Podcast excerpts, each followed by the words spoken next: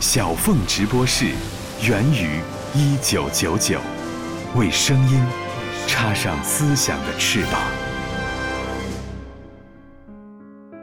那这个韦伯，就是那次您开讲座的时候也提到，其实他是在德国，现在是一个民族英雄式的人物。嗯，好像在德国每一个城市都修了一个韦伯广场来纪念韦伯。准确的说，不是修建，是命名，因为有些广场原来就已经有了，是别人的，然后改成韦伯马克思韦伯广场。呃，因为韦伯作为一个思想大师，我们可以说他作为一个先知一样的这个人物。一九二零年六月十四号夜晚，现代学术思想史上先知般的人物马克思韦伯，因为感染了不明原因的深度肺炎，在慕尼黑的家中与世长辞。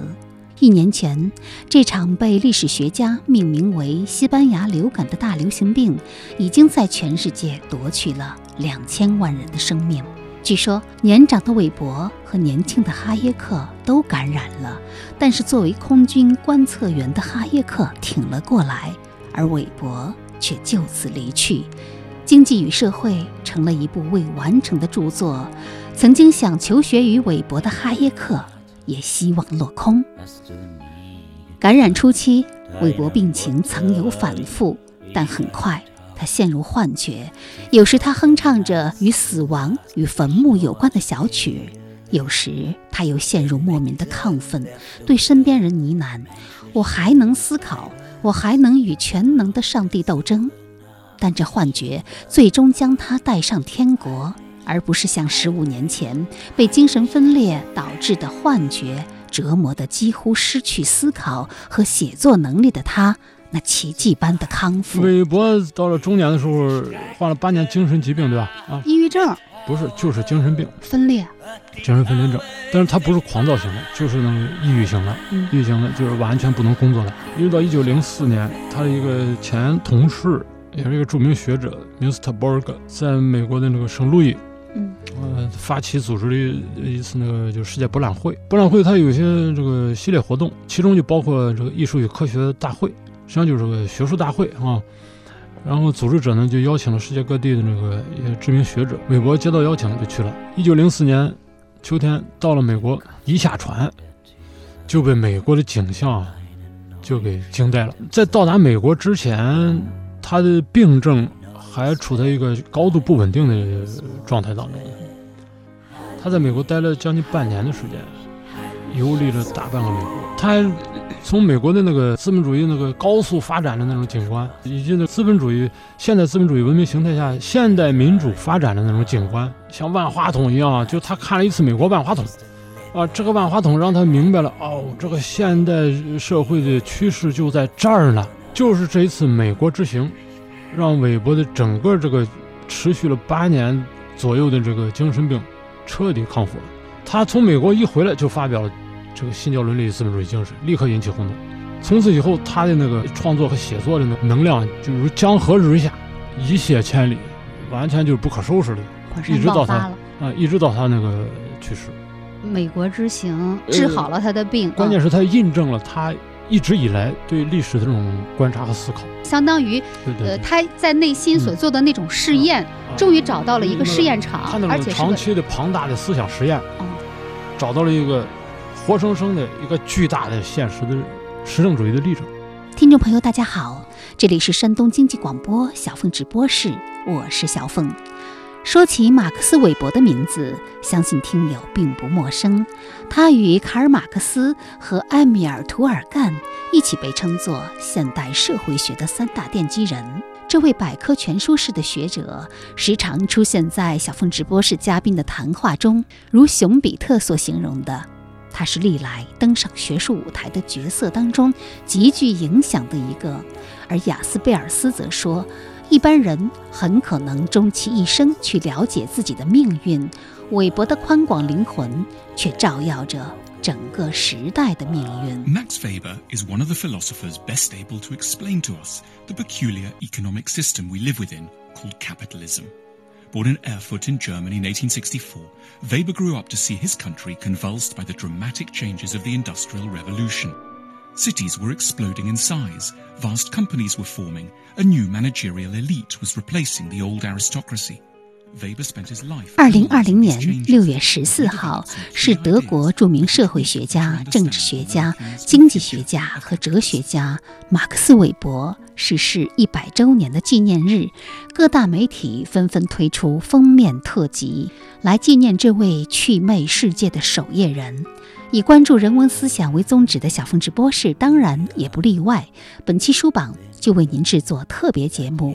没有手的拉斐尔为您带来几部有关马克思韦伯的重要著作，尤其是在中国影响深远的《新教伦理与资本主义精神》《经济与社会》，以及他的最新传记《马克思韦伯跨越时代的人生》，以期走进韦伯的世界。而领读嘉宾则是有“演绎韦伯”之称的著名翻译家，浙江大学。人文高等研究院兼任教授、马克思韦伯翻译与研究中心主任严克文先生。现在学术界有一个呃很有意思的说法啊，叫研绎韦伯。呃，德国一路以来有很多的思想家对中国都影响深远，比如说呃康德、黑格尔、马克思、尼采、海德格尔等等等等。但是为什么杨老师您会选择另一个德国人韦伯？我当初也是一个很偶然的机会，《新教伦理》刚出现第一个中译本的时候，那三联的本子，读时候又产生了一种那个历史还能这么去看，呃，问题的思考角度还能这样去去调整那种感觉，就是那种新鲜感、冲击力，那不愧是大师的著作。呃，因为韦伯作为一个思想大师，我们可以说他作为一个先知一样的这个人物，他曾经。为这个他自己所深深热爱的那个自己那个亲爱的德意志民族啊，为他的前途、为他的出路感到焦虑着急。因为他当年那个时代，整个德国上上下下里里外外的，反正不大像个样儿。就是一战一战前后的德国啊，对对对对，啊，他是德意志民族，虽然满口袋都是银子啊，但实在是看不出有什么其他出息来。呃，经常比较猥琐。就是俾斯麦统治之后的那个德国，就是后俾斯麦时代。但事实上呢，德国人当时在韦伯眼里就像只没头的苍蝇似的，东一榔头西一棒子，横行霸道，胡作非为，然后也不知道自己从哪儿来，更不知道自己上哪儿去。呃，经常比较猥琐，尤其是没有那种就人之所以为人的那种高贵的品格。最主要的就是对自己作为一个人。作为一个民族共同体成员之一，人人都应该有能力主宰自身生活的那种自由意志和条件。如果没有这样的状态的话，你作为一个民族整体，非常非常困难了。他的意思是不是说，比如说整个那个德国民族精神上都比较全儒？呃不是全儒，是侏儒。韦伯认为，只有这样政治机器和政治家才能帮助德国在大国斗争中做到政治成熟。所以，韦伯既批判俾斯麦陈刚独断。但对德国的发展毫无建树。那以后我就他对马克曼的理论可以说一见钟情，就是他马上和我的生物学的能够让我们更积极去重塑一种关系，去建立一些新的关系的这种演说。而韦伯未能预料的是，十一天后，一九一九年一月十五日，里普克内西和卢森堡就被右翼军人组成的敢死队处决了。同月二十八日，韦伯在巴伐利亚发表了著名的政治作为置业的演说。这是今年六月十四号由浙江大学人文高等研究院发起的“云上思韦伯”纪念论坛的现场。百年前，韦伯因为感染了西班牙流感逝于慕尼黑，墓碑上铭刻的是浮士德的名言：“尘世一切皆预言，自此吾辈再无君。”百年之后。身处在新冠病毒带来的深刻不确定性忧惧之下的物备学人们，也在云上共思了一把韦伯，探讨着韦伯的学术脉络与时代背景之间的关系，把摸着如何根据韦伯的思想精神与现实关怀，思索着如何发掘韦伯曾被遮蔽的面相，重新审视其内在张力，以开出面向未来的新路。而以专事翻译与研究马克思韦伯为己任的严克文先生，自然也没有缺席这重要的时刻。谢谢各位，在这个场合用这样的时间有我，尤其是他如今还在浙江大学高研院主持德文新版马克思韦伯全集的翻译工作。为什么他那那么鄙视他们本民族的性格？其实德国日耳曼人不是一直，呃，好像挺自视甚高的对吗？，那么从我们局外人的那个眼光看上去，那德意志人也是了得啊啊！当年希特勒都啊禁止德国人跟法国人通婚，啊，那是另外一个，那是后来的事情。就是对就从韦伯呃生活的那个时代，在我们旁观者眼里看起来，那也是了得啊。嗯，德国人那种严谨，对，呃，那种工艺的精湛，行政效率之高，看着挺好嘛。对呀、但是韦伯认为这都是技术层面的事情，不是精神本质上的表现。但是精神本质实际上就是很猥琐。一个官员只想着做个更大的官儿，也就是在这个机器里头，从一个小螺丝钉怎么争取做一个更大的螺丝钉，而不是说想着承担更大的责任。你追求权利不要紧，或者你追求金钱也不要紧，你为了什么呀？为了权利而权利，为了金钱而钱金钱。那么当时德国人就从政治上到经济上就这种状态。咱就非常简单的，就咱看看咱们周围的暴发户，就知道怎么回事了。啊，有，些典型的暴发户，我就曾经见过一个，一位这是在饭桌上一块吃饭，见过一位煤老板，他脖子上戴那个项链，是我是活了半辈子以来是见过最粗大的项链，大概类似于山东的那个著名的章丘大葱也那么粗啊。但是呢，您听他吃了两个钟头的饭，整个那个谈话内容，除了女人就是女人。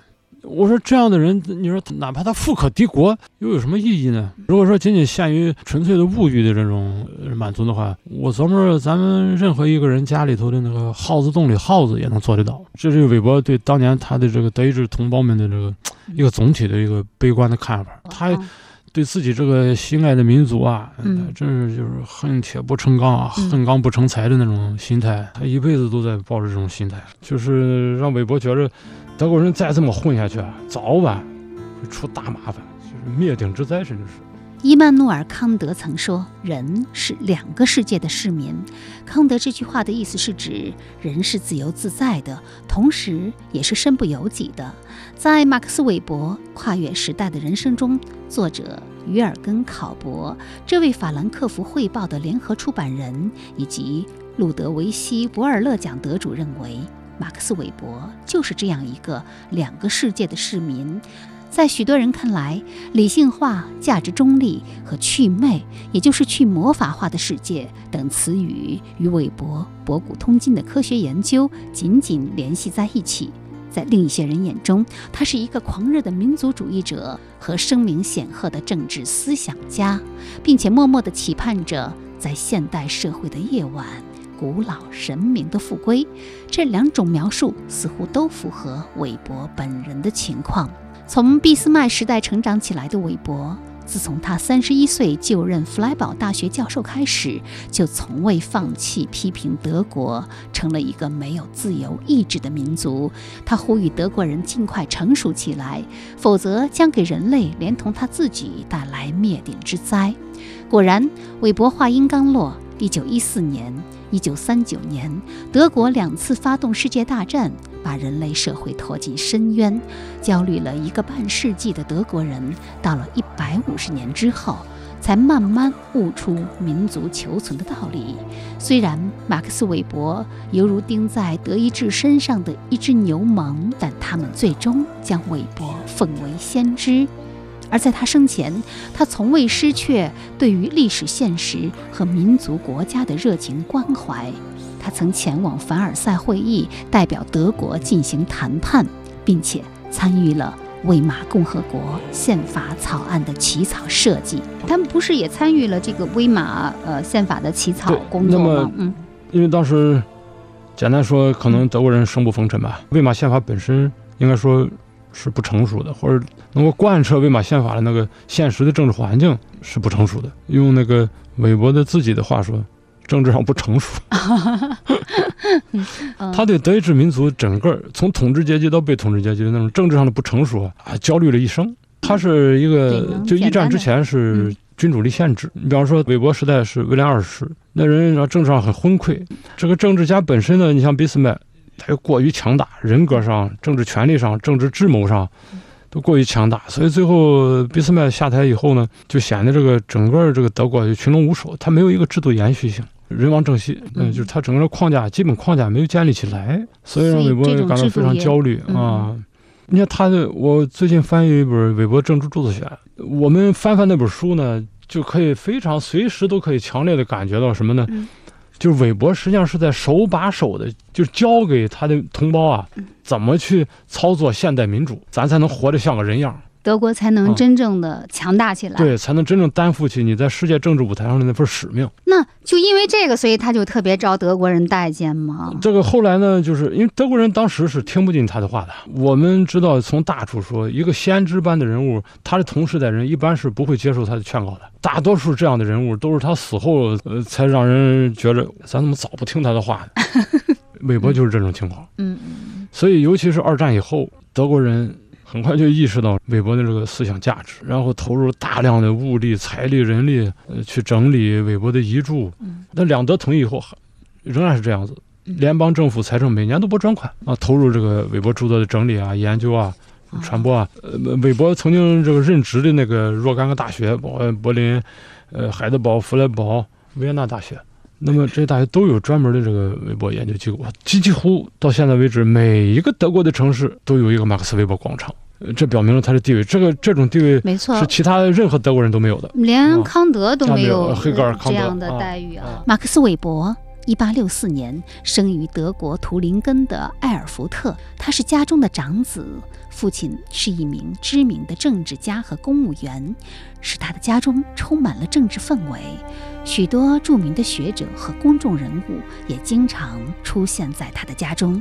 受到家庭环境的耳濡目染，韦伯的弟弟阿尔弗雷德·韦伯后来也成为了一名社会学家和经济学家。在一八七六年的圣诞节。年仅十三岁的马克思韦伯撰写了两篇历史论文送给父母，标题分别是《论德国历史的发展以及皇帝和教宗的角色》，以及《论罗马帝国从君士坦丁至民族迁徙运动的历史》。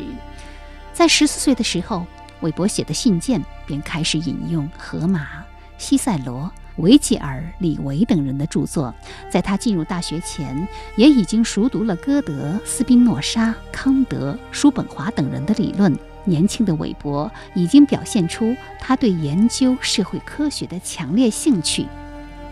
1882年，韦伯进入海德堡大学的法律系就读，同时兼修经济学、中世纪历史和神学。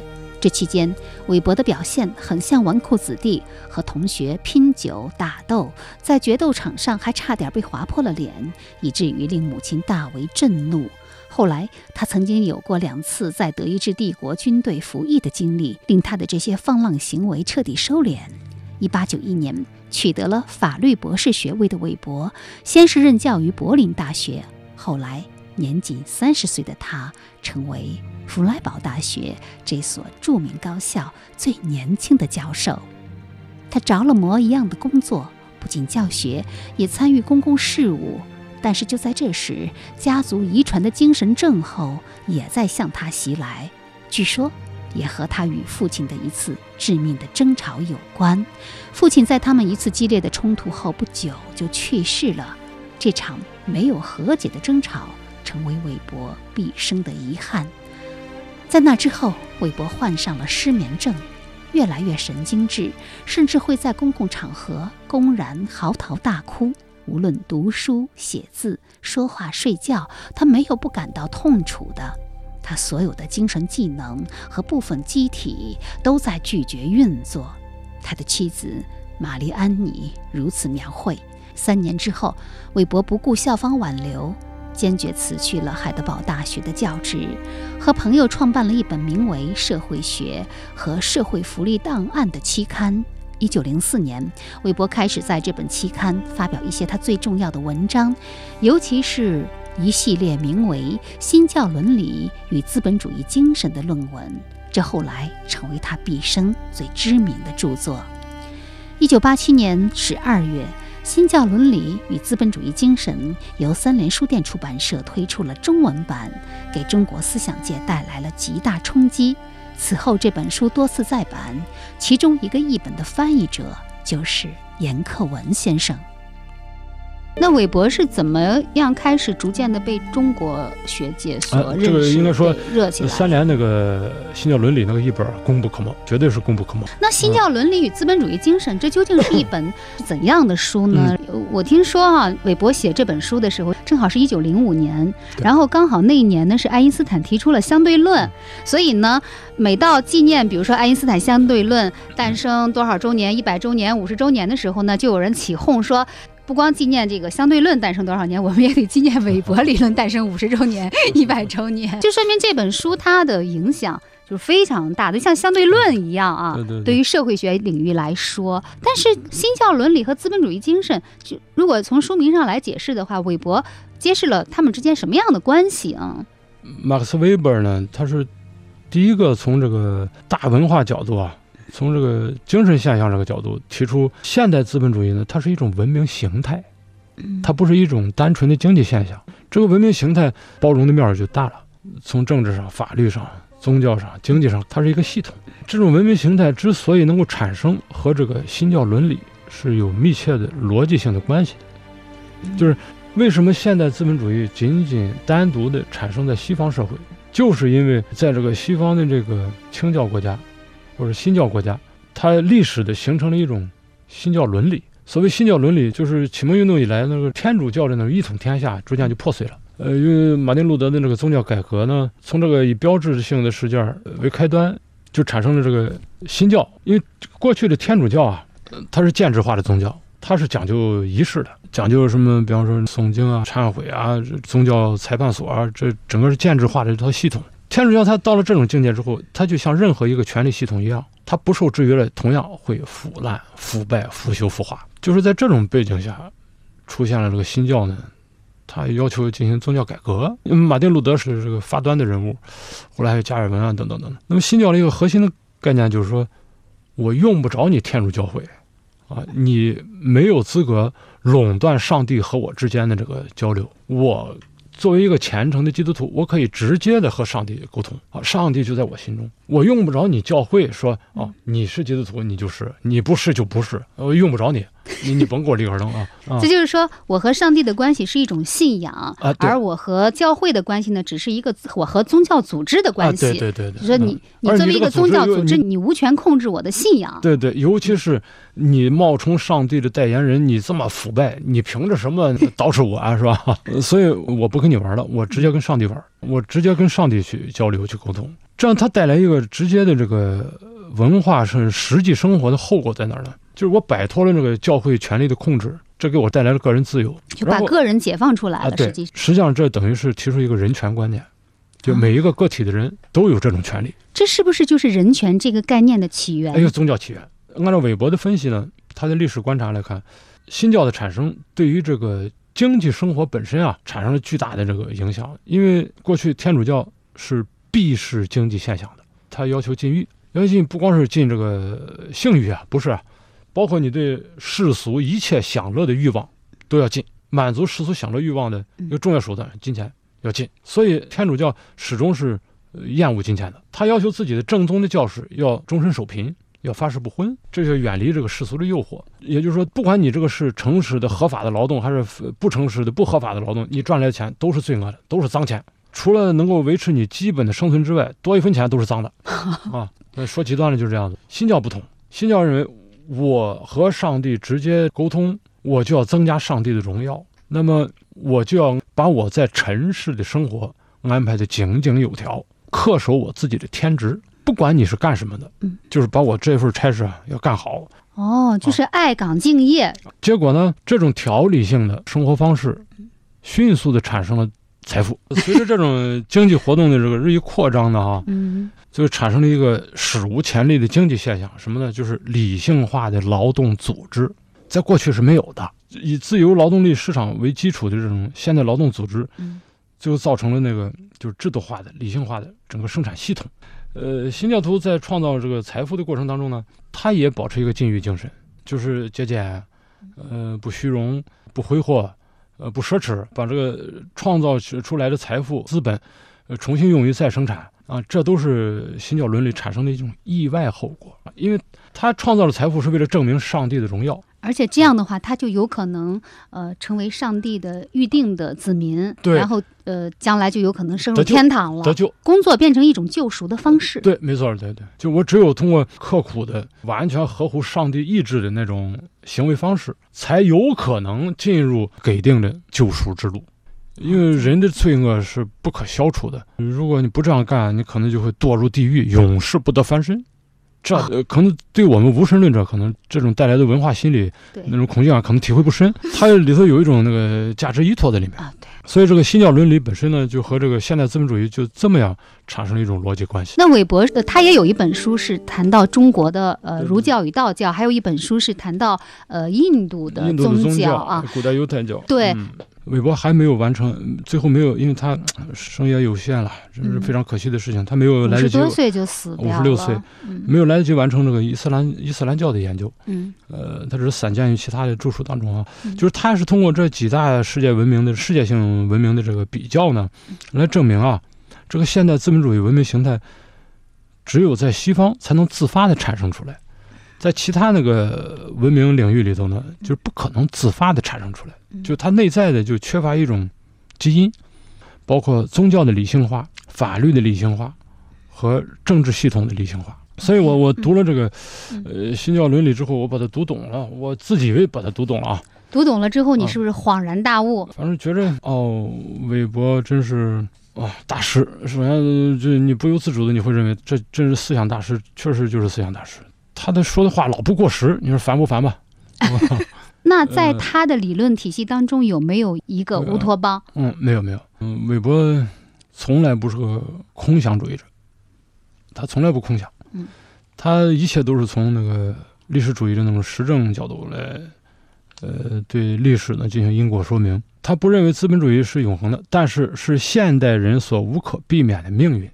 这样一副客观冷静的头脑，不可能产生乌托邦观念。是不是也是因为这种实证主义的这种客观主义的精神，所以他被称为是德国的马基雅维利？对，这是一个很重要的因素。嗯，就是他不顾一切价值判断，就是冷峻的就指出了你事情的本来的面貌。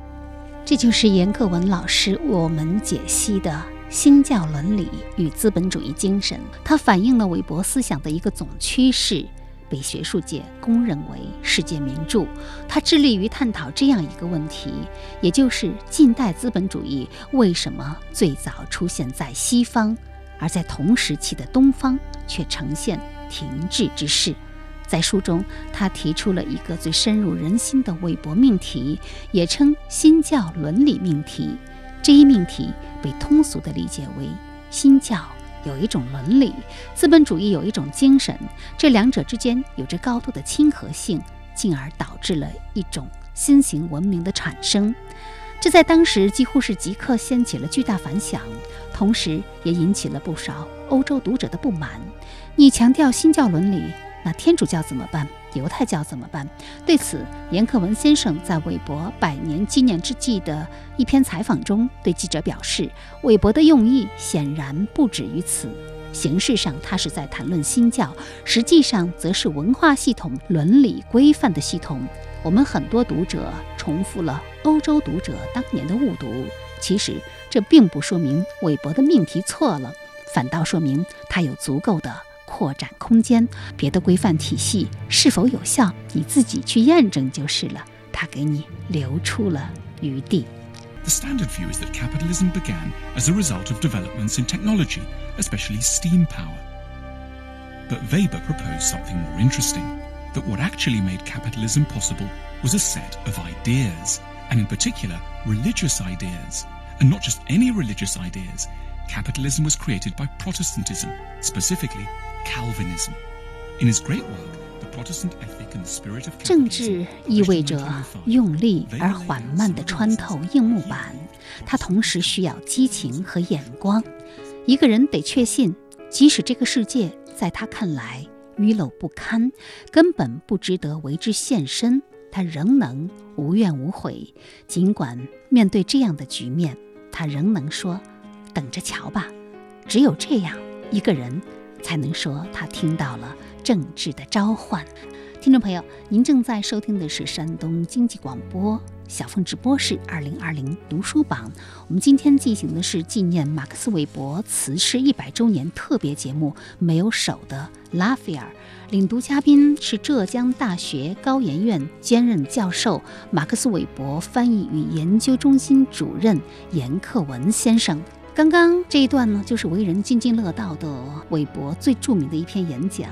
以政治为业当中的名言，韦伯是一个新康德主义者，一生都希望能够参与德国政治，并努力为之，但终身也未能实现这个夙愿。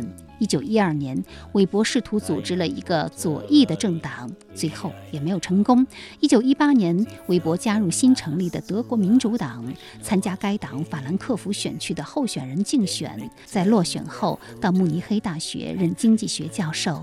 一九一九年，韦伯参与凡尔赛和谈中的德国代表团顾问工作，其后参与制定战后德国新宪法，但一年之后。竟然因为西班牙流感而去世，可谓壮志未酬。雅斯贝尔斯曾说：“尽管由于命运和环境的捉弄，他没有在政治方面享有显赫的地位，但却毫不减损他杰出政治家的本色。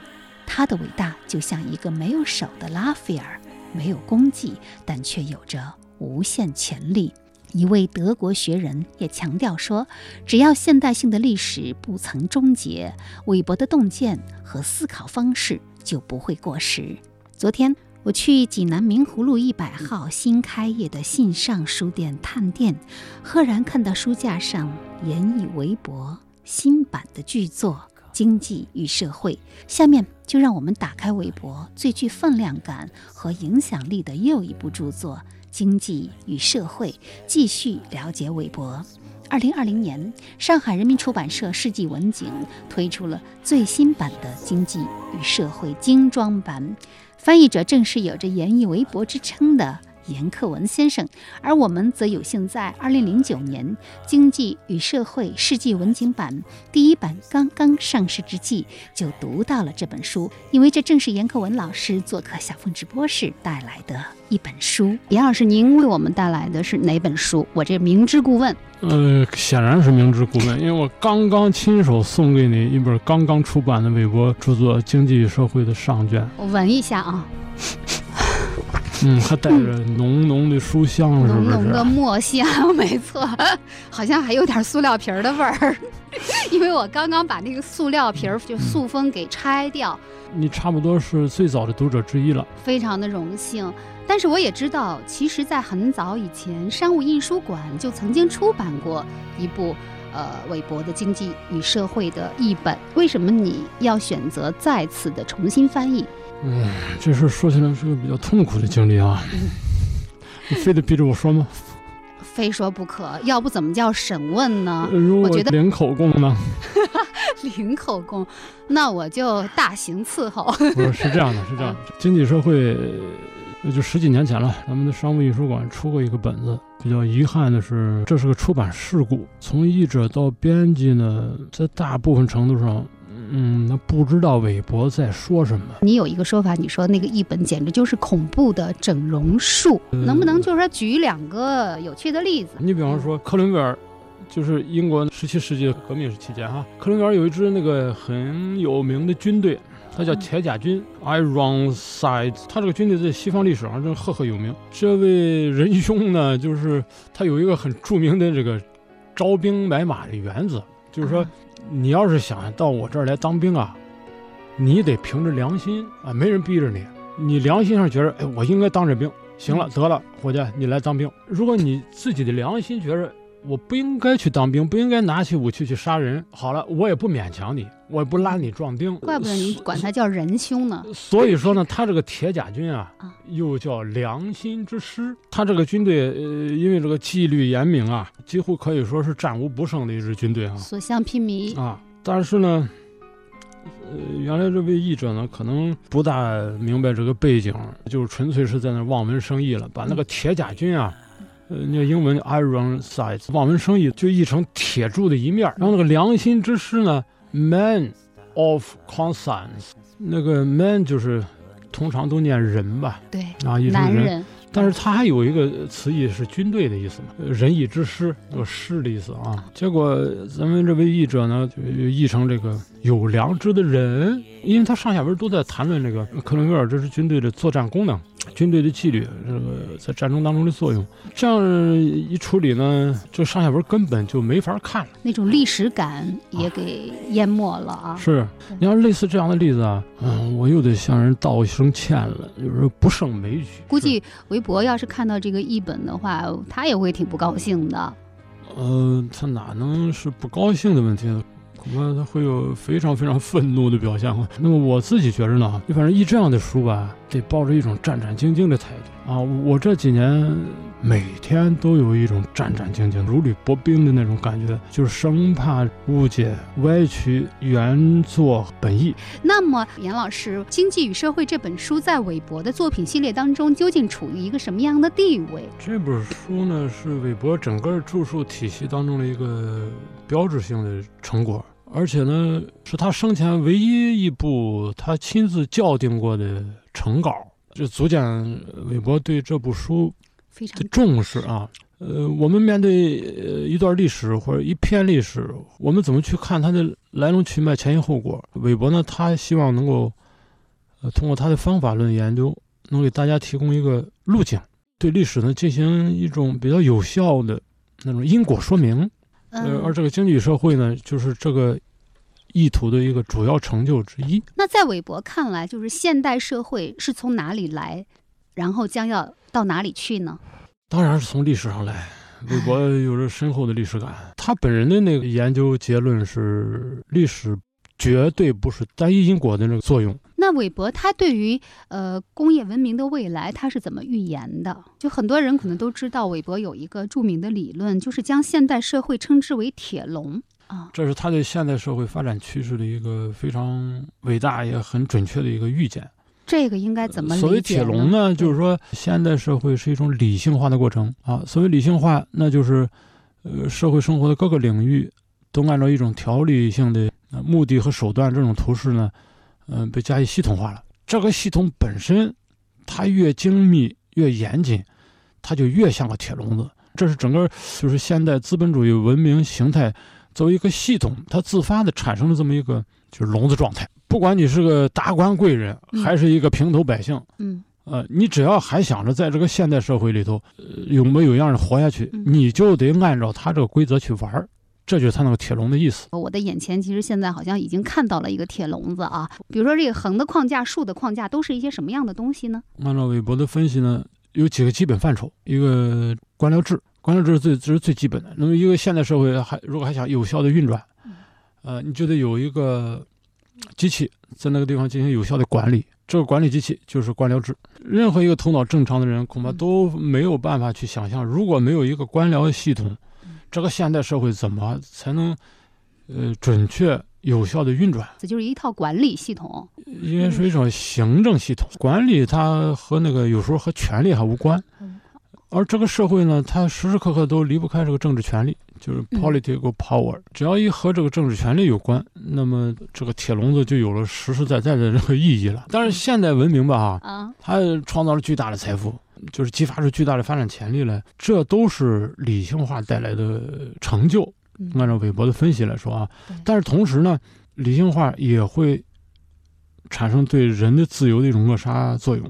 铁笼嘛，我们可以想象是吧？对。但是好在它不是个铁罐子，它是个笼子，笼子还啊可以逃逸的缝隙。咱别考虑逃逸，就是说，呃，空气还是流通的，是吧？那个铁罐子弄不好就闷死人了。那么现在的理性化的这个。社会文明形态，它是一个铁笼子。当然，这个铁笼子尽管能还透风撒气儿，能给人带来自由的空气，但是毕竟它也限制人的自由。韦伯他就是终生都在担心，这种现代文明的发展趋势是不是会最终彻底的扼杀掉每一个个人的自由，是每一个个人都成为一个呃新式的农奴。好像他有一个说法，这种理性化的结果将是一个冰冷的北极的长夜。呃，这是他对前景的一种比较悲观的看法。对他这么悲观的话，那究竟在他的这个铁笼内有没有自由？所以他说，寻求现代人的出路很重要的这个方法之一，就是我们必须正视这个铁笼子。咱别闭着眼珠子视而不见，那不行是吧？正视这个现实，我们是为了这个去寻求未来的出路。出路在哪里？哎，这是最要紧的问题了。呃，铁笼当中是这样的，人得扩张自己的自由。按照韦伯对历史的那个思考，那就是民主，这是现代人还想保持人的尊严，还想在这个现代文明的铁笼子当中活得像个人样，就只能去寻求民主的那种出路。Weber believed that humanity had gone through three distinct types of power. The older societies operated according to what he called traditional authority, where kings relied on folk. Then came the age of charismatic authority, where a heroic individual, most famously Napoleon, could rise to power with a magnetic personality and change everything through passion and will. However, Weber explained that we had now entered a third age of bureaucratic authority. 如果说新教伦理是韦伯体系的一个开创性成果，那么经济与社会便是最后的总结。需要特别指出的是，这部被众多学者推选为二十世纪最伟大的社会学专著的《经济与社会》，是在韦伯去世之后，由他的夫人玛丽安妮在其未完成的遗稿《经济、诸社会领域及权力》的基础上整理出版的。那么在这里呢，必须要插叙一段关于韦伯夫人玛丽安妮其人了。玛丽安妮绝非普通的家庭妇女，而是韦伯的远房表妹，后来成为一名女权主义者和作家，曾经担任德国妇女联合会的主席。据说海德堡曾有两个人聊天，一个问韦伯是谁，另一个回答说是玛丽安妮的男人啊。他们的婚姻关系充满挑战，但即使在韦伯精神疾患发作期间，玛丽安妮都从未动摇对韦伯的爱。而在玛丽安妮之外，韦伯还有过几段绯闻，一次竟然是和他的弟弟同为学者的阿尔弗雷德争夺情人。那个散发着女巫般魅力的女子艾尔泽，也和以写作查德莱夫人的情人而闻名的英国作家迪奇劳伦斯有着某种联系。但玛丽安妮始终冷静理性地处理着婚姻里的一地鸡毛，并且和韦伯的女朋友们建立了长久的友谊。在他为韦伯写作的传记中，他坦白了自己的心声。原来他很清楚，这些来自其他异性的友谊、陪伴和情感滋养，给韦伯的精神安宁和思想创造力的激发带来了显而易见的种种益处。玛丽安妮也将。整理韦伯的《经济与社会》这部巨著，作为自己毕生最主要的工作。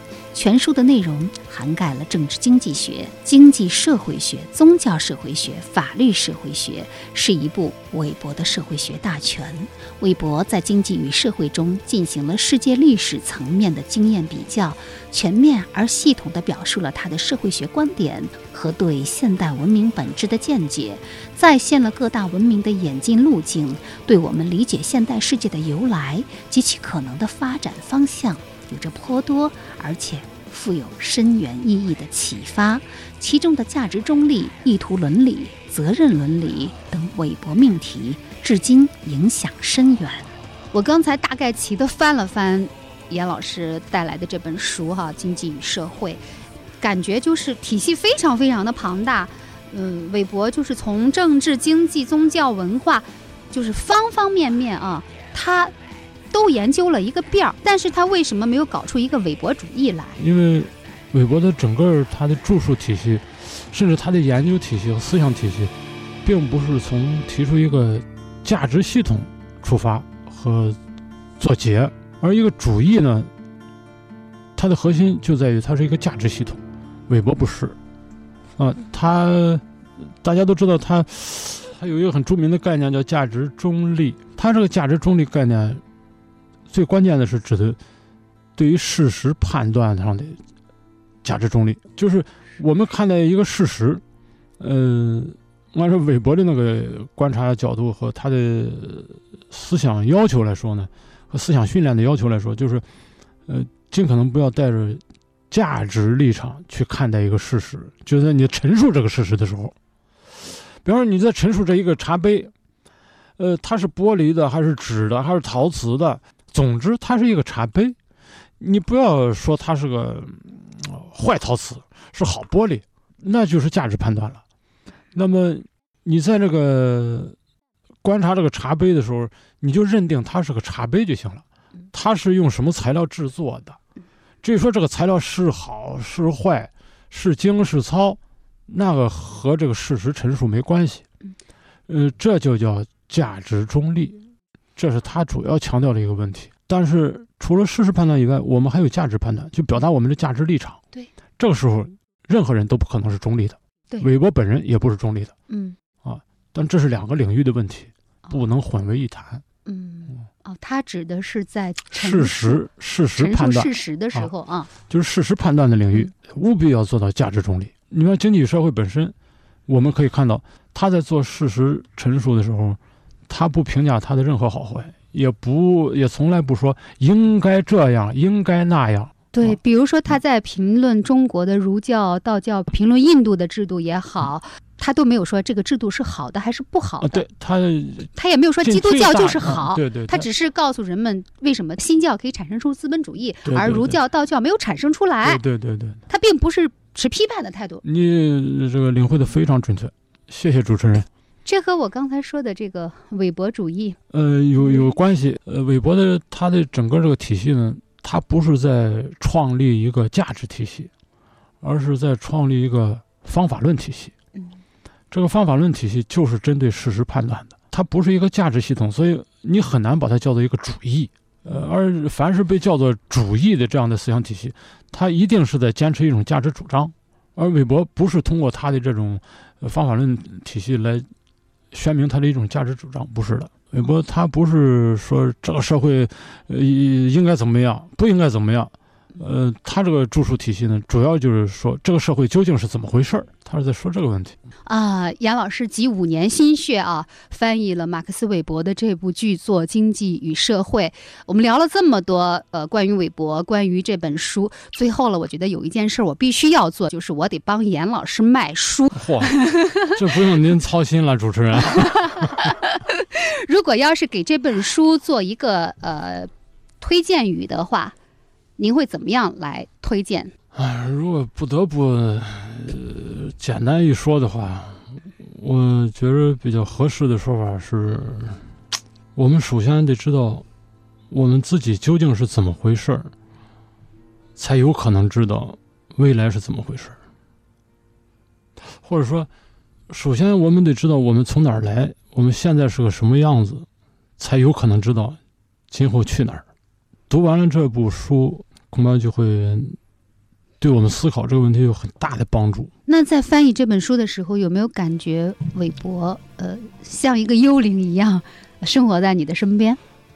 哦，不是幽灵，就是我觉得就是一个活生生的先知。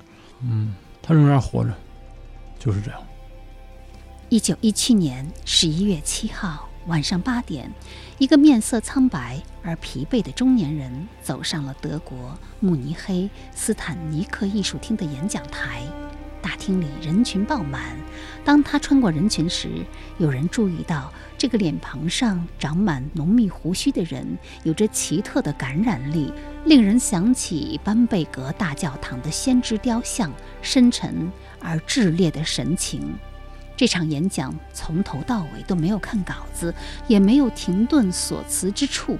正是讲者长期以来含勇斟酌的思考，以爆炸性的力量当场成篇。这个中年人就是马克思韦伯。这篇演讲就是以学术为志业。那个时候的德国正处于第一次世界大战即将停火的焦灼泥泞中，战败似乎已成定局。因为在此之前，俄国发生了二月革命，美国则加入了协约国的行列。而德国国内各种思潮光谱混乱复杂，人群撕裂，争论不休。正是在这样的背景下，韦伯应邀在慕尼黑做了以学术为业的演讲。台下的观众不乏雅斯贝尔斯、卢卡奇、罗维特这些学术大咖。一年多后的一九一九年一月二十八号，他又在同一个地方做了以政治为志业的主题演讲。后来，这两篇演讲。集结成册，史称韦伯的置业演讲，是二十世纪思想史的经典文本。在一九一七年那篇以学术为业的演讲中，韦伯说道：“我们这个时代，因为它所独有的理性化、理智化，更因为世界已经被祛魅，它的命运便是那些终极的、最高贵的价值已经从公共生活中销声匿迹。对于那么多期盼着新的先知和圣徒的人来说，他们的境况同以赛亚神谕所包含的。”流放时期以东的守望人之歌是否相同？原来，在圣经旧约以赛亚书中有这样一个故事：有人在以东这个地方问守望人：“你们这些守望的啊，黑夜如何才能过去？”守望人说：“早晨将至，黑夜依然再来。你们若要询问，就可以询问，也可以回头再来。”韦伯感慨道。听这话的那群人，询问和等待了已有两千年以上。我们晓得他们那令人站立的命运。从这里，我们应当得出的教训是：单靠祈求和等待，只能一无所获。我们应当采取不同的行动。我们应当去工作，正确的对待，无论是为人处事，还是天职方面的当下要求。如果每个人都找到了。握着他的命运之弦的魔鬼，并对之臣服，这其实是平实而简单的。